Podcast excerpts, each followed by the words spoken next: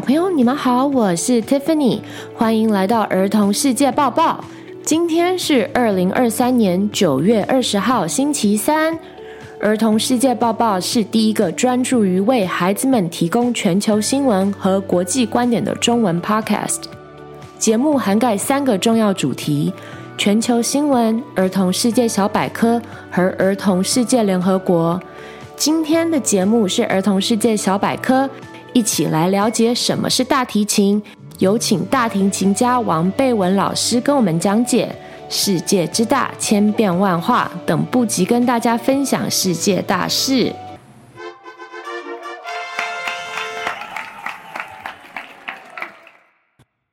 主持人 Tiffany 你好，还有各位小朋友大家好，今天非常非常荣幸来到节目当中，来跟大家介绍大提琴。大提琴最早出现在十六世纪的意大利，那个时候大家还称它是 violin cello，它就是小提琴的低音版本。那它就是我们弦乐器的低音家族。那为什么大家会觉得它的声音听起来那么舒服、那么悦耳呢？因为它是它的最高音到它的最低音，刚好就是最接近。啊，我们 human voice 人的声音，所以啊，听起来完全都不会刺耳。那后来到了十七世纪跟十八世纪的时候，cello 渐渐的可以变成独当一面的独奏乐器。这个时候就有巴哈还有海顿为他写了许多优美的乐曲。那其中最有名的应该就是啊，巴哈替 cello 写的 solo 无伴奏六首啊。六六首组曲，对，然后后来呢，这个提到巴哈的大提琴组曲，我们就不得不介绍我们的大提琴之父 Pablo Casals。卡萨尔斯呢是啊呃，呃西班牙的一个非常有名的大提琴家，他在无意当中有一次啊、呃，在一堆旧乐谱当中找出了巴哈所写的。无伴奏这六首组曲，他接下来又整整花了十年的时间，把它整理好，呃，带上舞台，介绍给全世界。啊、呃，那我们大提琴家们都会把呃这六首组曲当作是 cello 的圣经了，啊，拿来苦练并且演奏这样子。是的，好，接下来我就呃。带给各位小朋友，这个是巴哈无伴奏的第三首的一个快板乐章，博瑞一跟博瑞二。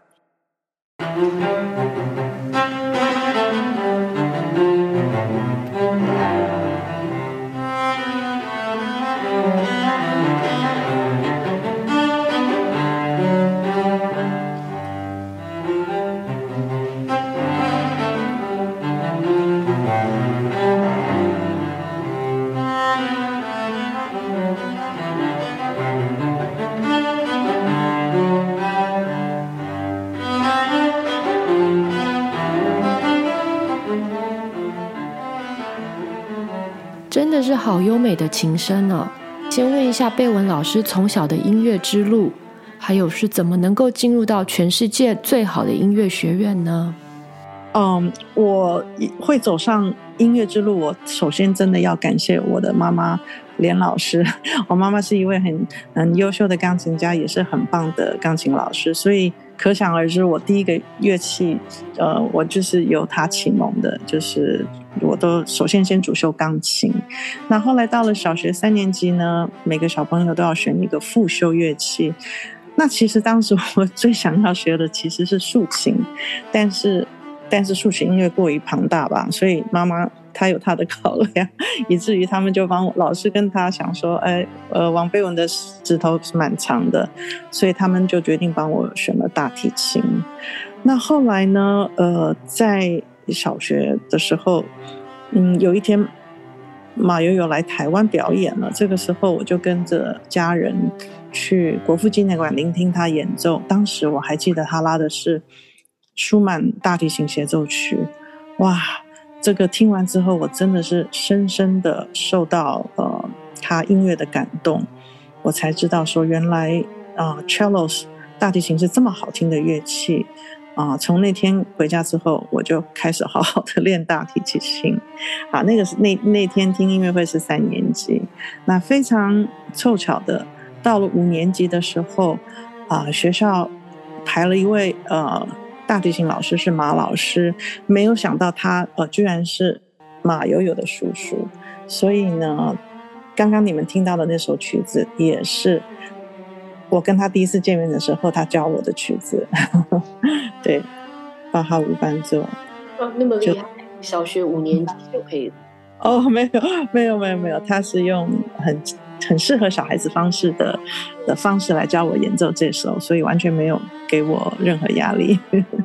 对，啊、呃，当时有一天上完课，时间还早，他就居然跟我分享了一个很可爱的小故事。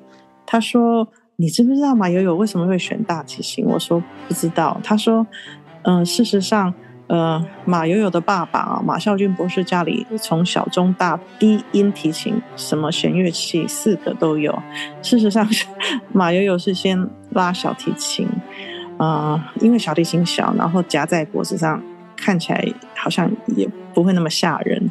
可是有一天，马友友坐坐要坐在椅子上的时候，不小心把他的小小小提琴给坐破了，也因此后来。他爸爸在让他选下一个乐器的时候，他就直接跳到大提琴去了，因为做坏掉了，必须找另外一个拉。对，而且小提琴小孩子拉的尺寸应该是非常小吧，在他两三岁那个年纪，不晓得是不是四分之一，嗯，十六分之一，at least。哦，对对对，应该一都有可能。十六分之一啊、哦，太可爱了，太可爱了。对呀、啊，所以呢，嗯，对，所以所以呢，从此之后，马友就变成我的偶像。当时呢，因为我知道他在茱莉亚音乐院求学，所以这个就是我自己给自己下定一个目标。我想说，如果好好努力，不知道有没有机会啊，到这个学府去。对，当时也还不是。很确定，对，所以就从那个他的 pre-college program 开始念，嗯，然后一直到 college，对对，还要到大学毕业。那那有需要什么很严苛的考试吗？呃，有有有，他会有，对，考试之前啊，呃，你都会去学校拿一本 brochure 回来，他会告诉你说你必须要准备的曲目，所以。你就是照他那个那四五样曲子准备好，然后时间到了，你去 audition。对，也是要到美国来呃 audition，还是直接在台湾就有他们学院的老师可以帮你？没有没有，你要先在台湾时候先寄 tape 过去，那 tape 被甄选上了之后，你再要就是面对面亲身的 audition。哇哦，对，哦，真的那时候。嗯，那就是就是专心练琴吧。yeah. 真的很重要，找到一个 inspiration，找到一个你想要追崇的人，那就会让你有动力去把你的梦想完成。对，还有一个好的老师，应该也是挺重要的。对，我知道，除了演奏以外。嗯，贝文老师也是一个 YouTuber，对不对？你有一个频道叫做 Baywen's Note，贝文之音呀主要也都是访问一些音乐大师。对，我非常非常幸运的，呃，我为什么会呃有这个想法是呃。从美国念完书回来台湾之后，我都在这个交响乐团工作了整整有十五年。那这个 NSO 国家交响乐团请来的都是呃一些大师，那经常我就会跟大师们呃对谈。我觉得说哇，这个 conversation with these big master 很珍贵。有一天当我有时间的时候，我想要把它写成一本书。所以呢，后来也有这个机缘吧，我就变成想说，我直接，嗯，为什么想做呢？因为我们去听音乐会的时候，听完音乐会，啊、音乐家下台一鞠躬，他就回家了。那观众是不是还有还有很多？我不是说问话，观众会很想要更了解这位音乐家，包括他的学习之路，对不对？所以呢，当我们当我坐下来跟他们对谈的时候。就可以跟他呃请教非常多的事情，让呃让大众还有这个音乐学子可以更加了解他们的呃学习之路，或许对年轻人也有很大的帮助吧。那我们请贝文老师跟我们分享一段比较深刻的访问。其实也有包括那个谁马友友的姐姐，她叫马友成，她是一位呃儿科医师，我本身也是一个小提琴家。那大家如果在呃大家如果在这个很多 YouTube 节目看到马友友小的时候，呃以神童的姿势上台的时候，都是他的姐姐呃马友成替他伴奏。那其实马友成自己本身也是一个神童，但是他长大了之后，他到了哈佛学校就读。他后来想一想，他不想 走音乐这条路，他变成呃成为一位很优秀的儿科医师吧。嗯，所以在那集里面，他分享了不少他们姐弟之间的一些很可爱的故事，比如说，他告诉我们他的爸爸很严格，对不对？会。会，他们必须都要关在房间里面认真的练习，但是有的时候马友友会偷懒吧，所以他就跟他姐姐发明一个暗号，他说如果当他我唱哆嗦咪嗦哆嗦咪嗦，就是快点快点，我有 麻烦你赶快来救我。所以呢，非常非常可爱的很多他们姐弟的小故事。有一个比较年轻的一个呃大提琴。哦，你说 Hauser 对不对？对，Hauser 应该很多阿妈或者妈妈也都会 follow 这一位。哦，要要要要提到 Hauser，不得不提到，事实上他是在，嗯嗯，也许五六年前还是更早，他跟他的一个伙伴组成双大提琴，就是两只大提琴啊，他们真的是很红也很棒。他我也在台湾呃呃看到他们的表演啊，那 Hauser。他们两个是同学，那求学期间变成了好朋友。后来，后 Hauser 有一天就把 Michael Jackson 的一首流行歌曲，把它改编成两只大提琴可以演奏的。可是当然背景是属于走流行音乐，后面还有一些 background music。哇，一一一放上 YouTube，他们两个立刻红了。接下来经纪公司就来跟他们签约，也就是后来大家都知道的 Two Cellos。那 Two Cello 在一起非常多年，也很成功。后来现在他们就都单飞了，所以呢，我们现在看到是 Hauser 在拉独奏，没没错，对，因为他好像比较年轻，然后使用的表现方式也比较呃亲和吧，因为都是流行音乐为主。对对对，所以会比较能够接受。对，接受度比较高，没错。柏林爱乐交响乐团是一个非常优秀的交响乐团，那他们的大提琴声部组成了 Berlin Twelve Cellos，是非常有名的十二把大提琴。他们有的是，他们不止拉一些有名的古典乐曲以外，他们有时候也会改编 Beatles 啊，然后流行流行乐等等。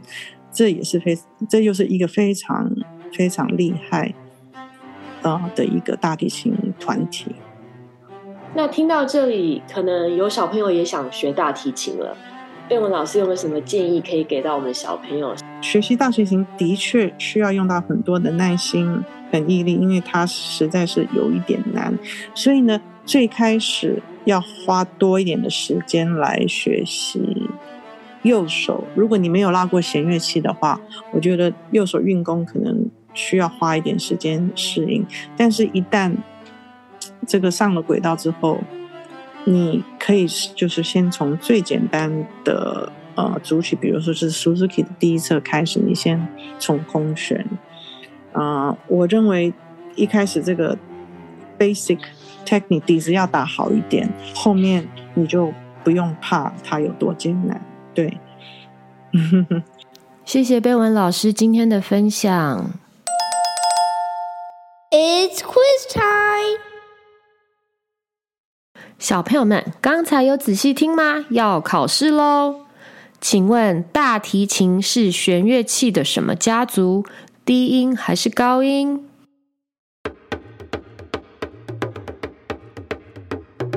低音家族。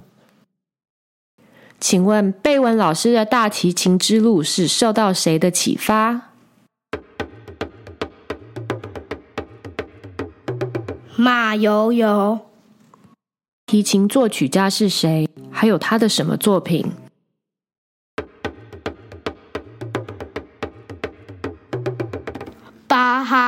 无伴奏组曲。小朋友们都答对了吗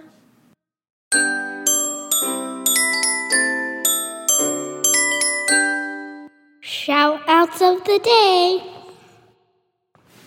我是住美国的尼西，我要祝屏东新义国小的品洁、木慈、永晴、云静、应洁，新的学期学业进步，每天平安喜乐，啾咪！谢谢尼西的留言。以上是儿童世界报报第三季第十集，感谢你的聆听，希望你们喜欢。跟大家分享乐器以及音乐家的主要目的是希望各位小朋友可以喜欢不同类型的音乐，让我们的生活更丰富。期许每个收听我们节目的大小朋友都可以透过我们的节目内容增长见闻，让我们一起继续学习。在节目的最后，让我们一起欣赏由贝文老师演奏的拉赫曼尼霍夫恋声曲。